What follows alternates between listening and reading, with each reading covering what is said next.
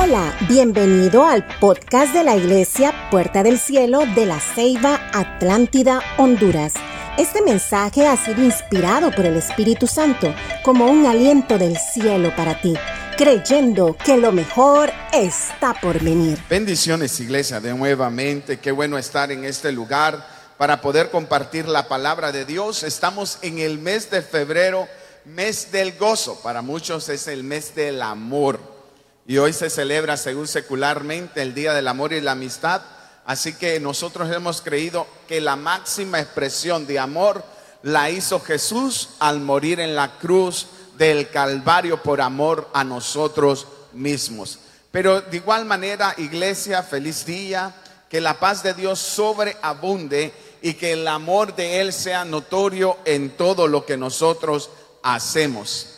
Igual manera le damos la bienvenida a las personas que nos miran a través de las redes sociales, que nos permiten domingo a domingo abrir sus hogares para poder declarar una palabra de Dios. Este es el tiempo bueno, agradable y perfecto. Y donde usted nos está viendo, sea bendecido y que Dios le colme de mucha gracia.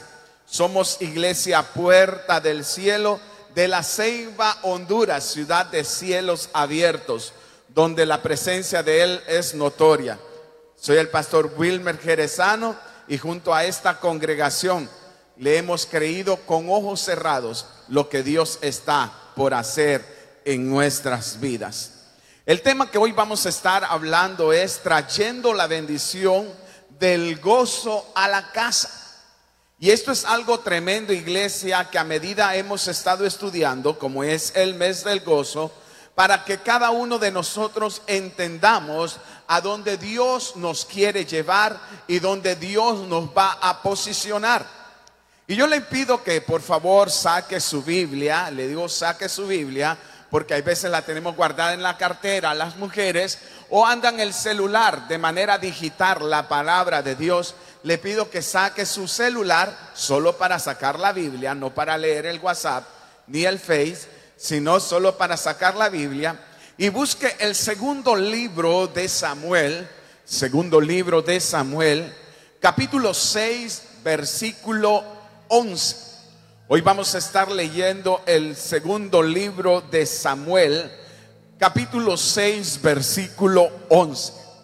Y dice la palabra de Dios en el nombre del Padre, del Hijo y de nuestro amado Espíritu Santo y a su letra dice así. Estuvo el arca de Jehová en la casa de Obed Edom, Geteo, tres meses. Y bendijo Jehová a Obed Edom y toda su casa. Escúchelo bien. Fue dado aviso al rey David.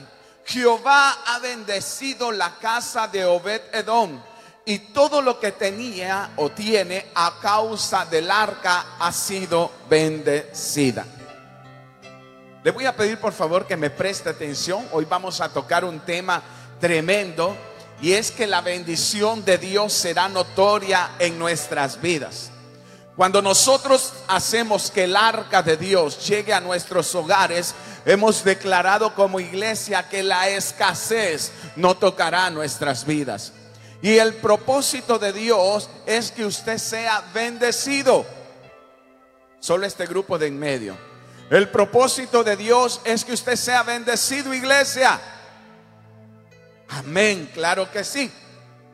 En este capítulo 6 vamos a predicar y se destacan varias cosas. Y lo vamos a ir eh, pues desarrollando, donde David fue a buscar el arca del pacto que estaba en Keriat Jerim, donde Usa fue herido al tocar el arca, donde Dios bendijo a Obed Edom por cuidar el arca de Dios, donde David trajo a Sión o a la ciudad de David el arca, donde la esposa de David, Mical, hija del rey Saúl, lo despreció y como consecuencia ella tuvo una maldición de no poder tener hijos.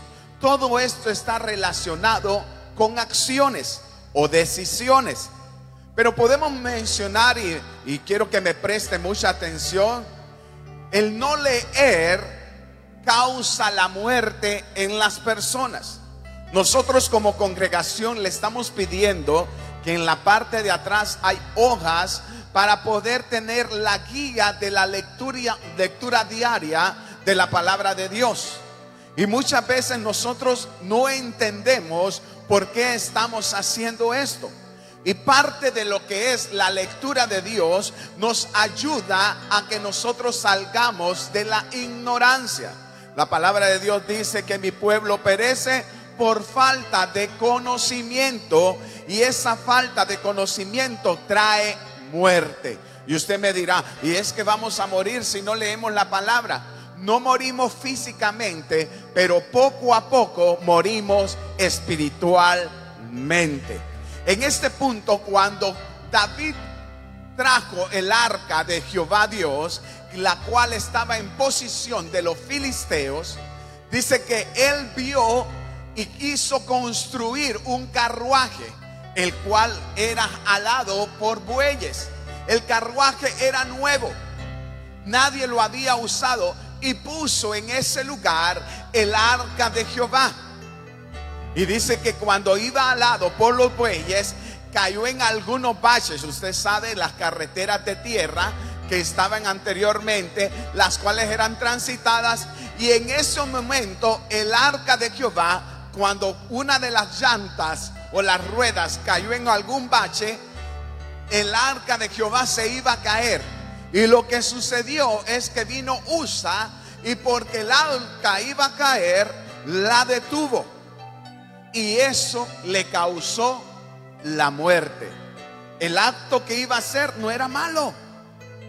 El acto era proteger para que el arca de Jehová no cayese al suelo, sino que permaneciere en la carreta o en el carruaje que él había preparado. ¿Y por qué yo le estoy diciendo que la falta de leer la palabra de Dios nos trae muerte? Por no haber atendido o a no haber leído cómo era transportada el arca, eso ocasionó la muerte de un amigo de David. Dice que el arca de Jehová tenía cuatro anillos en sus extremos, dos a cada lado, el cual era atravesada por unas varas. Y solamente los sacerdotes levitas podían transportarla en sus hombros. porque ellos la podían transportar?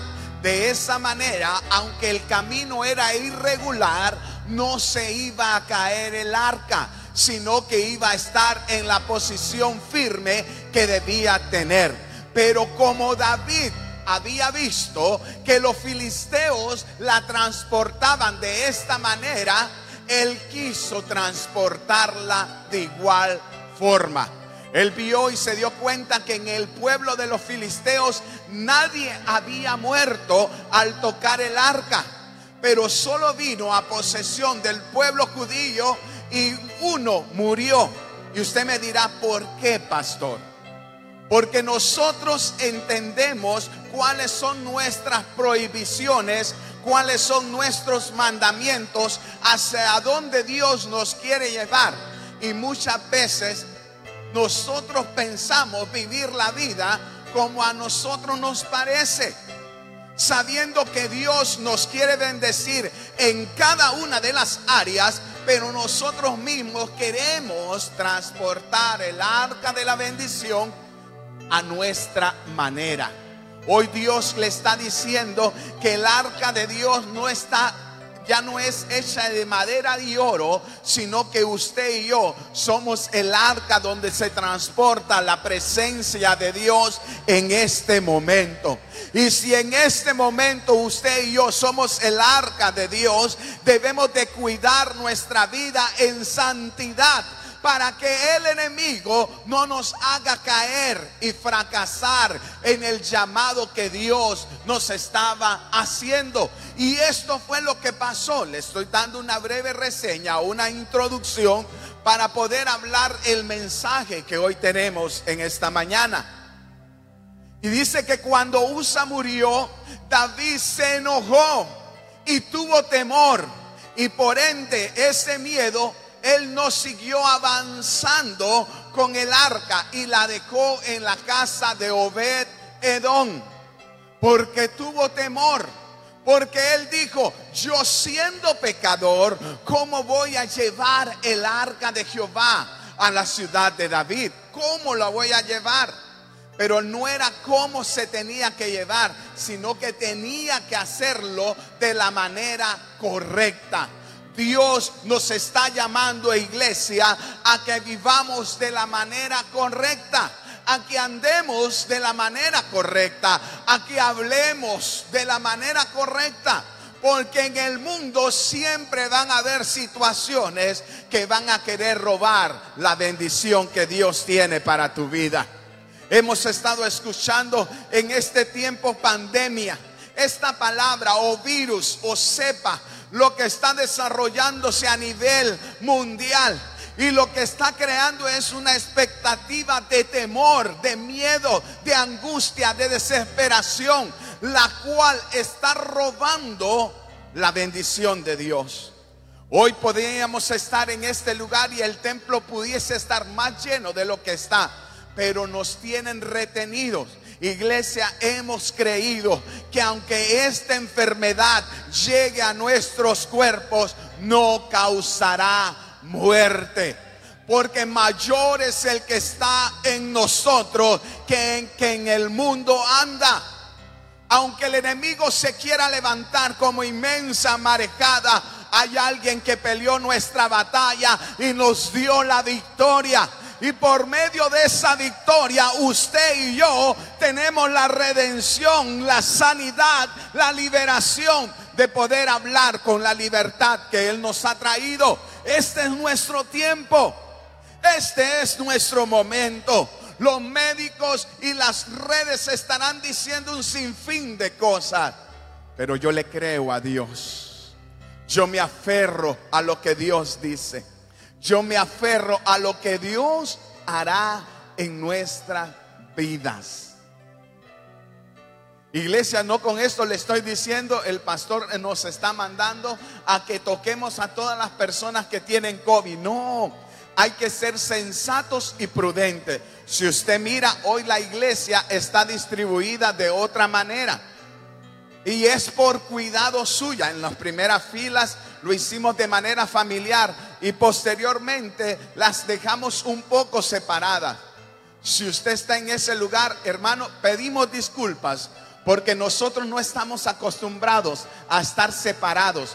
Pero ahora, por este tiempo, por salud, por protección suya, lo estamos haciendo. Use las medidas, use su protección en su boca, lávese bien las manos, mantenga el distanciamiento social. Y si usted le quiere dar abrazo a alguien, haga esto. Y que lo entienda. Y con eso no le está diciendo que no lo ama, lo amamos. Y mucho. Pero esto es lo que Dios nos está mandando a obedecer en todo tiempo. Volvemos a leer el segundo libro de Samuel 6:11.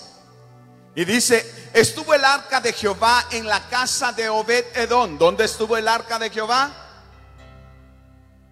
¿En, ¿En, qué lugar o en qué persona la tenía? Obed Edom. Geteo, tres meses, óigalo bien, tres meses. Y cuando el arca de Jehová estaba en la casa de Obed Edom, dice que la bendición de Dios estaba en ese lugar y la escasez la pobreza, la enfermedad nunca tocó la casa de Obed Edom. Obed Edom y su casa fueron bendecidos porque el arca, la presencia de Dios, estaba ahí. Le voy a hacer una pregunta para ver si conocemos un poco al rey David. Porque hoy estamos hablando de él y lo que Dios estaba haciendo en su vida. Supóngase usted que quisiera escoger un día importante en la vida del rey David, ¿qué día escogería usted? Piense toda la trayectoria o la vida del rey David. Se la voy a ir leyendo. Sería el día donde el profeta Samuel echó aceite al, eh, al rey David para coronarlo o seleccionarlo como rey. O cuando él era un joven pastor, o el día cuando mató al gigante Goliat. O ciertamente el primer romance del rey David con Mical, la hija del rey Saúl, el cual se ofreció en casamiento. O usted tal vez escoja el día donde el rey David huyó de la presencia del rey Saúl. O posiblemente el día donde el rey Saúl murió para que luego el rey David fuese coronado como rey en Israel. Le estoy leyendo algunas cosas relevantes de él. O cuando el hijo Axalón se rebeló contra él y fue muerto. Son cosas que marcaron en la vida del rey David. O posiblemente el día que su hijo Salomón fue ungido como rey. Yo le digo, pues todos estos fueron días notables en la vida de este gran hombre que fue el rey David, las cuales marcaron su trayectoria y su vida. Sin embargo, hubieron dos cosas que sí sobresalieron en la vida del rey David. Y le digo que sobresalieron porque hay dos capítulos enteros donde se habla de esto. Dice que el primer o de los primeros eventos que, que marcaron la vida del rey David, uno de ellos fue el día donde el rey David transportó el arca del pacto a la ciudad de David. Ese fue el primer día donde eh, podemos decir que el rey David habló todo esto en el capítulo 6 del segundo libro de Samuel. Y el otro era el día de la construcción de la casa de Dios, que eso lo vemos en el capítulo 7. Encontramos estas cosas en estos capítulos donde se habla de manera general y fueron los que marcaron la vida del rey David para poder entender su llamado. No fueron las peleas, no fueron sus derrotas, no fueron sus caídas, no fue todo lo que él pasó lo más que marcó en la vida del rey David fueron transportar el arca de Dios, donde estaba en el cautiverio, donde la tenían poseída por 20 años el pueblo filisteo, al recuperarla y traerla a la ciudad de David. Y luego proponer la construcción del templo el cual Dios no le permitió al rey David porque había demasiada sangre en su mano y puso la visión en su hijo Salomón. Iglesia, Dios está interesado a que nosotros entendamos la posición y el llamado que Él nos ha dicho. ¿Y por qué hablo de este, de este punto y por qué es importante para nosotros? Pregunto, ¿cuántos de aquí tienen una célula en su casa? Levante su mano. Quiero verles sus manos levantados. ¿Cuántos han prestado su casa para hacer una célula o que alguien lo visite? Levante su mano. Como iglesia hemos declarado que cuando usted abre su casa o abre el lugar donde usted va a recibir la célula, la escasez nunca va a llegar. La miseria no nos tocará, ni la enfermedad abatirá nuestras vidas y nuestros cuerpos. Porque hemos declarado que ni la harina ni el aceite menguará, porque la presencia de Dios estará en nuestras vidas. El simple hecho de tener un grupo familiar en nuestra casa y aún más liderar un grupo atrae la bendición de Dios para nuestras vidas, nuestra casa, nuestros planes, nuestras finanzas. Cada vez que abrimos nuestras puertas para hacer una célula, hemos declarado que la bendición de Dios está en nuestra casa. Y es una bendición poder venir y reunirnos y hablar de lo que Dios está haciendo en nuestras vidas. El hecho de que usted esté sentado en esa silla quiere decir que usted es parte de la del grupo de las personas que está saliendo adelante en medio de esta crisis mundial.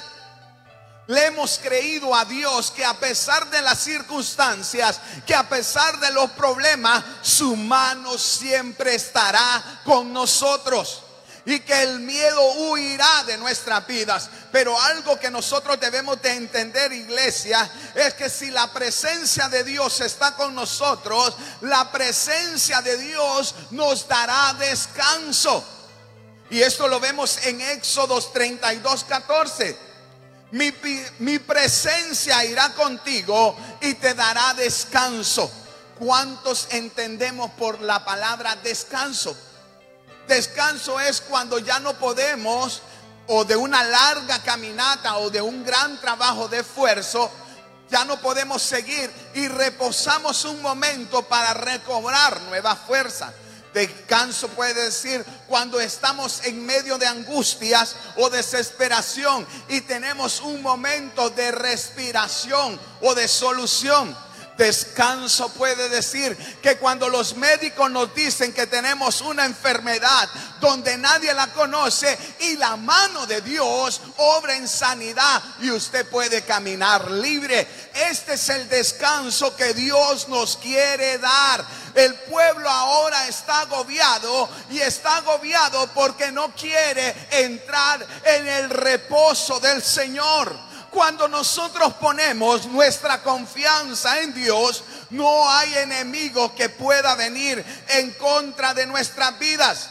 Y continuando diciéndolo, dice, y Moisés respondió, si tu presencia conmigo no va, no voy a ir, no me saques de aquí. Y es lo que hemos estado cantando. Si la presencia de Dios no va delante de nosotros, yo no quiero ir a ese lugar. Yo me voy a mover porque Dios tiene un plan en mi vida. Donde usted se pare, iglesia, la bendición de Dios será notoria donde un hijo de Dios se empare a declarar una palabra, el respaldo de Dios será con nosotros. Ninguna palabra que usted lance va a caer al suelo, sino que va a tener cumplimiento en el nombre poderoso de Jesús. Pero para que esto funcione, nosotros debemos de recuperar el gozo de nuestra salvación. Para que estas cosas sucedan, debemos de entender que Dios quiere llevarnos a otro nivel. David escuchó que en la casa de Obed Edom había bendición, que en la casa de Obed Edom había prosperidad, que en la casa de Obedón no había enfermedad. Yo le pregunto en esta mañana, ¿de qué está carente? ¿Qué usted necesita? Si usted necesita algo, no busque al hombre porque el hombre le va a fallar en cada momento. Pero si usted está necesitada de algo, necesitado de algo, doble rodillas primeramente, clame a Dios en lo secreto y el Dios de lo secreto pronto saldrá a luz tu respuesta y te la dará. Esto es lo que nosotros debemos de entender. La iglesia ha cambiado el papel de Dios y lo ha puesto en segundo plano en vez de ponerlo en primer lugar en nuestras vidas. Cuando usted depende del hombre, usted le va a andar llorando al hombre. Pero cuando usted depende de Dios, usted va a clamar a Dios y el Dios que usted clame le traerá la respuesta que usted esté necesitando. Y lo más tremendo, iglesia, antes que usted clame, antes que usted le su oración, Dios le dará la respuesta. Y le digo en esta hermosa mañana, habrá algo imposible para Dios. Iglesia, habrá algo imposible para Dios. Hágale así. No lo hay.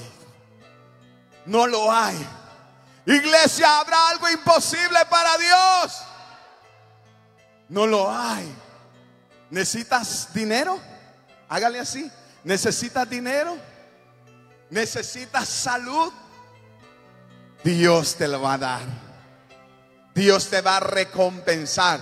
Pero para poder tener la bendición de Dios, Dios quiere que seamos fieles, que vivamos en santidad, que nos guardemos de los afanes de este mundo para poder ser apartados para Dios. Y este es el gozo que Dios nos está devolviendo, iglesia. Y dice que seremos como becerros de la manada, que saltaremos de collado entre collado y diremos a grandes voces, grandes cosas ha hecho Jehová con nosotros. Y nos alegraremos. Si la presencia de Dios no va con nosotros, no se mueva. Si la presencia de Dios no le dice que haga tal cosa, no se mueva. Y usted me va a decir, pastor, ¿y cómo yo voy a saber que Dios me está hablando? Dios te habla a tu corazón.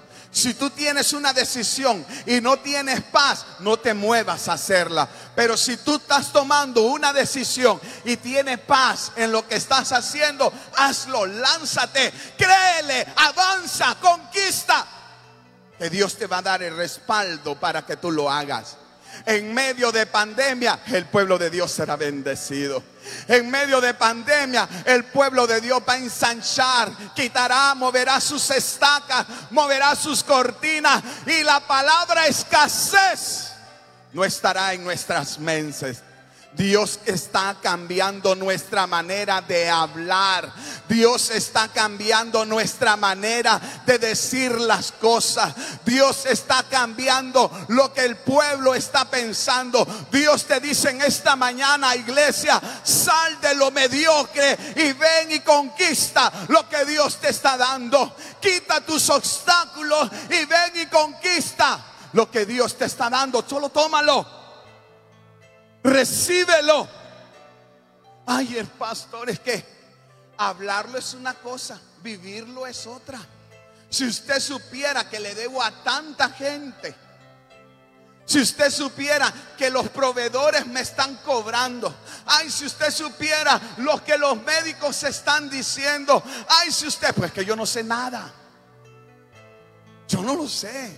Usted es la que tiene el problema. Nosotros tenemos el problema. Entonces, Muchas veces la gente se molesta porque los líderes o nosotros como pastores queremos que lo sepamos todo y hay veces la gente no habla. Iglesia, en vez de buscarnos, doblemos rodillas, clamemos a Dios veremos resultados favorables y no vamos a exaltar al hombre, porque el hombre todo el tiempo falla. El error de las congregaciones es no es culpa tanto del pastor, porque muchas veces la congregación endiosa a un hombre y el hombre se puede equivocar, pero cuando nosotros ponemos la mirada en el blanco perfecto en Cristo Jesús, el autor y consumador de nuestra fe, jamás vamos a tener pérdida Jamás vamos a caer, jamás vamos a retroceder, sino que vamos a ir avanzando, vamos a ir conquistando, vamos a ir viendo lo que Dios está dándonos. Dele fuerte palmas al Señor, aleluya.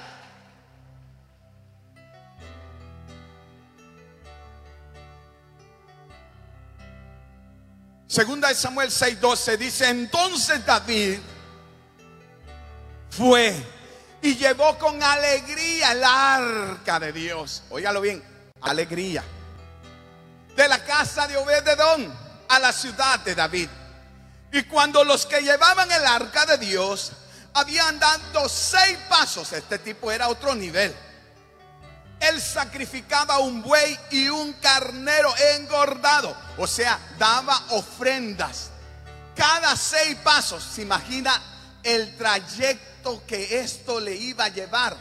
Cómo iba a llevar desde la casa de Obededón hasta la ciudad las columnas de nube donde iba subiendo con olor fragante cada uno de los holocaustos que él estaba haciendo. Yo quiero que se imagine la línea que hasta de lejos iban viendo las columnas como iban subiendo con olor fragante.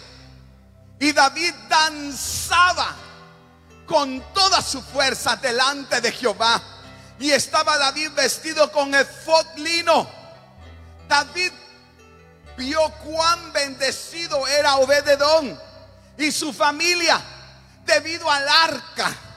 Por lo tanto decidió traer el arca de Dios a la ciudad de David. Había aprendido la lección. ¿Cómo iba a traerla ahora? Ahora la traían los sacerdotes en sus hombros es que mi amado le encanta hacer la algarabía. Cuando hay una libertad por la opresión dada o la esclavitud que nosotros o el pueblo tenía, cuando viene la libertad, nosotros no podemos callar. Y era cuando Jesús entraba, y este es uno de los ejemplos más reales. Cuando Jesús llegaba a una ciudad, la gente lo seguía, lo acorralaba, lo sitiaba, porque todo mundo buscaba un milagro de parte de Dios. Y las personas que más estaban necesitadas se acercaban y recibían el poder de Dios. El que era ciego recobraba la vista. El que era sordo volvía a escuchar. El que era mudo volvía a hablar. El que estaba paralítico volvía a levantarse y a caminar. El que tenía demonios era liberado. Y el que estaba con cargas era sanado. Óigalo bien, cuando Jesús entra en el panorama o en la atmósfera de un lugar, todo lo que ata nuestras vidas es cancelado. Y dice que cuando las personas recibían su milagro, la gente gritaba. ¿Se imagina el sordo? Puedo escuchar. El ciego puedo ver. Óiganme, el mudo gritaba con más fuerza. Estaba estrenando su voz. Y lo gritaba, no callaremos. Este es el ejemplo donde David trajo el arca de Jehová. Él no podía hacer menos. Él quería que todo el pueblo, la nación, los pueblos vecinos se dieran cuenta que transportaba la gloria de Dios al lugar donde estaba destinada. Y es que cuando la presencia de Dios llega a un lugar, todo lo cambia. Y él estaba entendiendo este punto. Ahora sabemos que habrán algunos que extrañen el hecho del David. ¿Por qué danzaba? Pero Dios lo incluyó en esta palabra. La danza de David era una danza de adoración. He aquí que estaba expresando la alegría de lo que Dios estaba haciendo o había hecho o iba a hacer en su vida. Dejando a un lado el tema de la danza, en cuestión cultural diremos que nos agrada ver más a la gente adorando en la presencia de Dios que estar de brazos cruzados. Cada reunión en esta casa, nosotros tenemos un ministerio y gracias a, a Dios por la vida de cada uno de ellos. Porque Dios los está llevando a un nivel espiritual tremendo y créalo que lo que ellos han comenzado ni ellos se imaginan hasta dónde Dios los va a llevar. Y así es esto.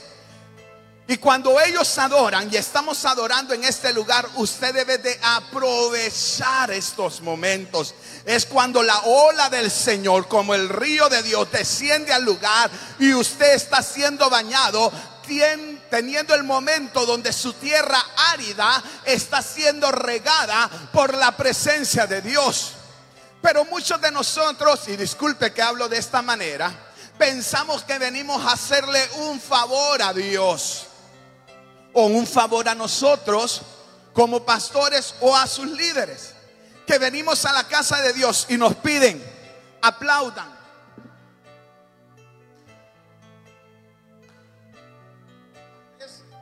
La alabanza no es de aplauso así, es de una alabanza de guerra, ¿no? Y usted está, ¿a qué hora van a callarse? Entonces no hubiera venido, se hubiera quedado en su casa. Sencillo, es duro, pero es cierto. Si usted viene a este lugar, usted está entrando por esas puertas, se montó al bus o vino a pie, viene con una acción de alabanza, de agradecimiento por lo que Dios lo ha hecho. ¿Qué me importa que me miren? ¿Qué me importa que la gente me señale? Decía David, a él no le importaba. Él iba danzando. Oh, el rey David, el rey David danzaba con sus ropas finas de lino. A él no le importaba. Y él decía, yo me haré más vil delante de la presencia de Dios. Y es que cuando estamos en la presencia de Dios, hay algo que nosotros debemos de hacer. Y es desconectarnos de este mundo. Porque usted no recibe, porque en medio de la adoración y la alabanza hay sanidad, hay libertad, hay poder. Pero usted no lo recibe porque viene todavía con rasgo de mundo, porque usted viene más a ver y a criticar y a señalar que a recibir lo que Dios le quiere dar. Ese es el preámbulo es para poder entrar a este tiempo de palabra. Tal vez no es la palabra que usted ha querido oír en esta mañana, pero como yo no le vengo a predicar a lo que usted quiere, sino a lo que Dios quiere decirle. Hoy le digo yo en esta mañana, iglesia, si usted no aprende a adorar a Dios, si usted no tiene un corazón agradecido, si usted no muestra una expresión de algarabía a lo que Dios está haciendo en su vida, en vano está. Porque cuando suene la trompeta y estemos en el cielo, vamos a alabar, adorar 24-7. Esa va a ser nuestro estilo de vida.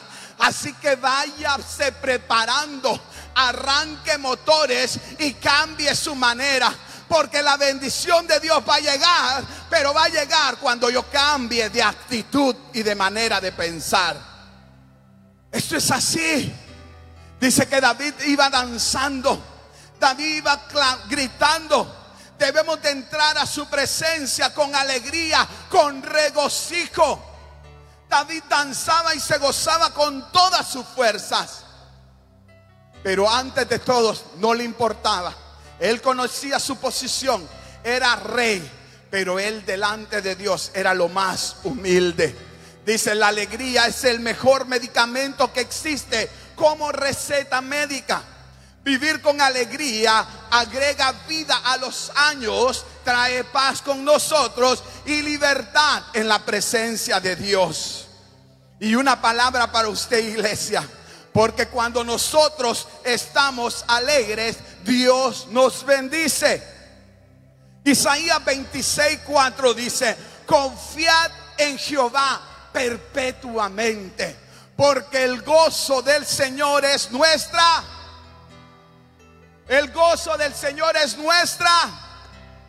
Y si es su fortaleza, ¿por qué vive con brazos caídos? Ay, es la palabra, pastor.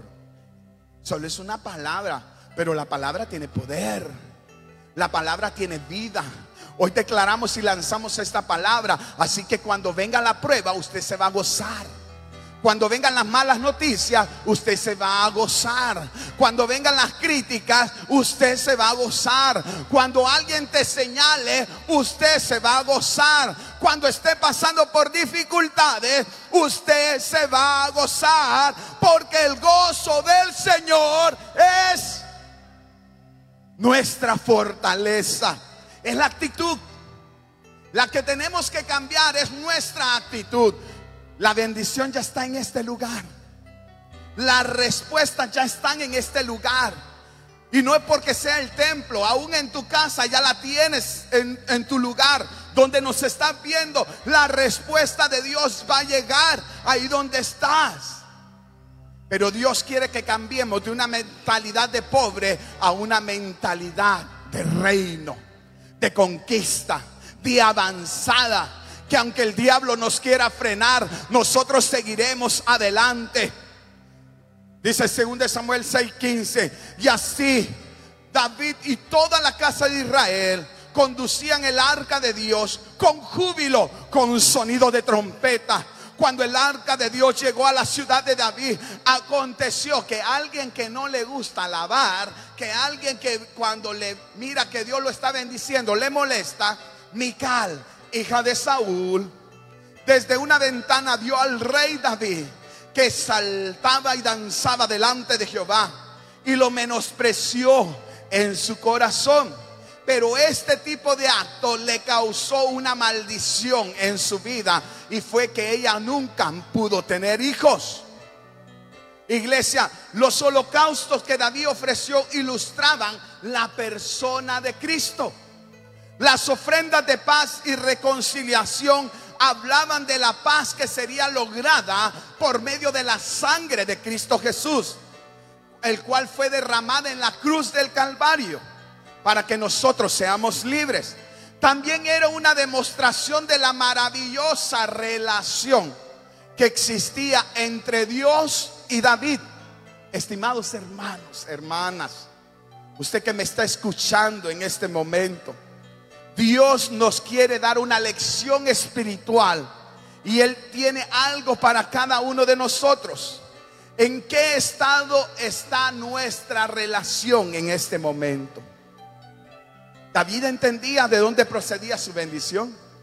David entendía por qué él transportaba el arca.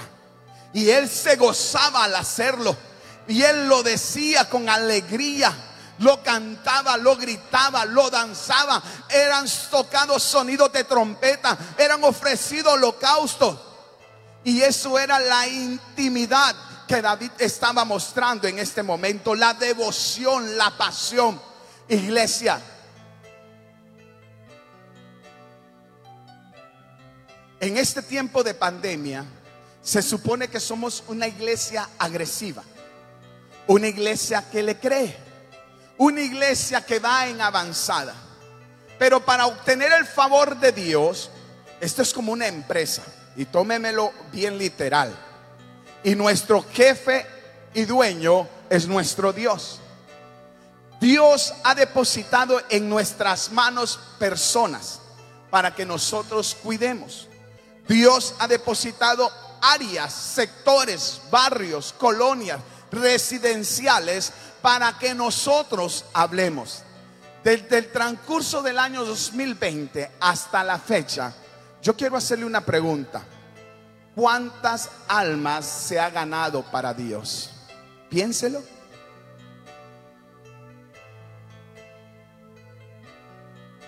Ay, hermano, ¿y el contagio? ¿Y el virus, pues? el distanciamiento social. Pero si vivimos pegados en las redes sociales. El Facebook dándonos like. El TikTok mandándonos imágenes. El Instagram. Usted y yo no hablamos porque no queremos. En un mundo donde hay mayor comunicación, la iglesia se ha quedado callada. Solo hacemos lo que tenemos que hacer y no damos un extra para poder impactar. Jesús está a las puertas y aún no viene por su iglesia porque nosotros como iglesia no estamos preparados para irnos con Él. Si nosotros no estamos convencidos, arrepentidos, se imagina la persona que está afuera Usted es el faro de luz, la sal de la tierra, el camino que deben de seguir. Y si nosotros no estamos siendo eso, en vano estamos nosotros. Hoy Dios nos exhorta en esta mañana, iglesia, a hablar su palabra a tiempo y fuera de tiempo. Hemos tenido como meta desarrollarnos como líderes hemos tenido como meta alcanzar. No me va a decir iglesia, mire pastor, yo tenía 10 personas, pero con la pandemia se me murieron dos y los otros se me fueron. Ahora solo quedo yo, ni uno me queda. Yo me autoministro. Y nada más. ¿Dónde están los talentos que Dios te ha dado? ¿Dónde está lo que Dios ha depositado? Aún lo que tienes lo has perdido y no has seguido buscando. Si alguien no quiere seguir en las cosas de Dios, busca a otra gente que Dios va a bendecir, pero seamos el canal de bendición.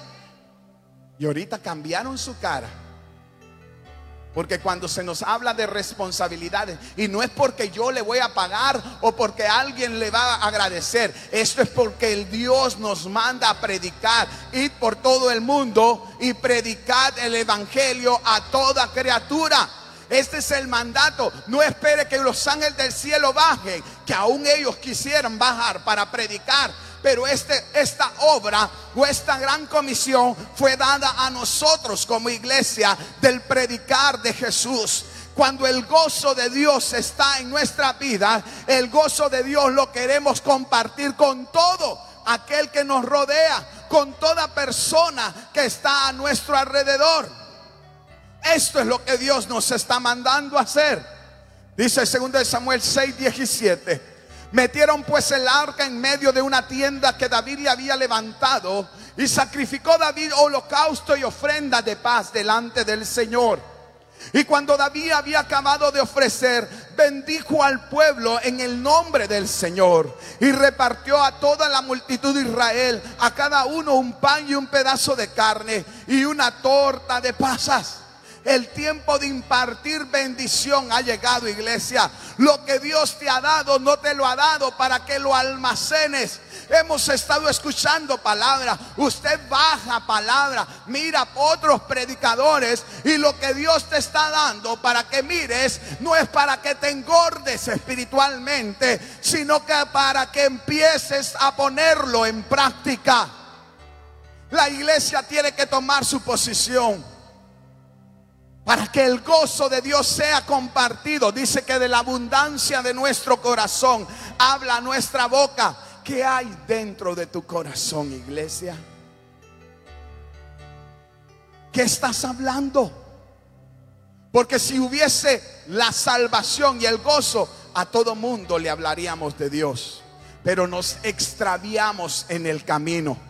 Hemos declarado, iglesia, que la presencia de Dios será notoria en este lugar, que la presencia de Dios causará milagros, maravillas y prodigios. Pero para que estos milagros, maravillas y prodigios lleguen a este lugar, nosotros debemos de sacudirnos, sanar nuestro corazón, liberar nuestra vida y avanzar. Si aún no has recibido el milagro de parte de Dios en tu vida, en tu familia, en tu finanza, es porque todavía tienes guardado en tu corazón cosas que no puedes cargar.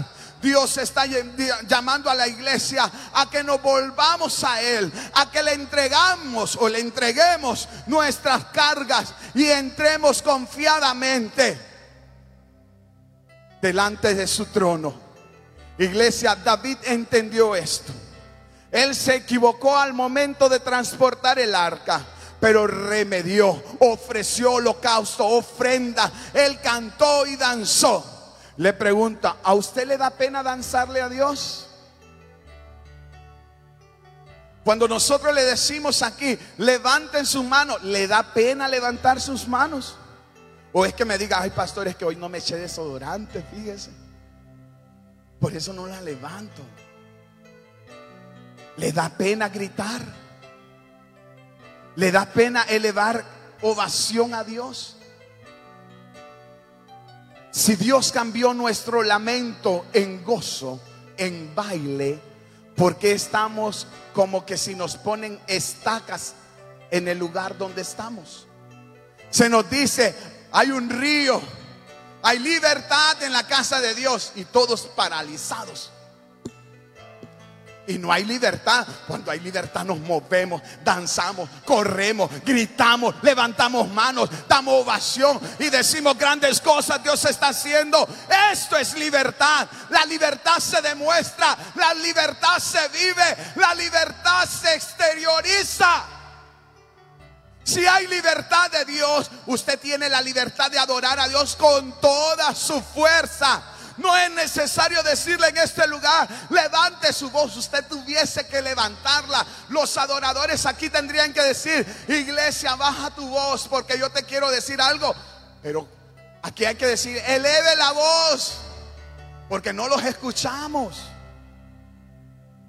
Ay, es que usted sabe qué calor hace. Más calor hace en el infierno y usted y yo no vamos. Pero le estoy diciendo para que se motive, para que haga una adoración y una alabanza extraordinaria, para que la gloria de Dios descienda a este lugar y las maravillas sean notorias. Eso es lo que Dios está buscando en medio de su pueblo. Esperamos que hayas disfrutado de este mensaje y sea de bendición para tu vida. Compártelo en tus redes sociales y no olvides lo importante que eres para Dios y para nosotros.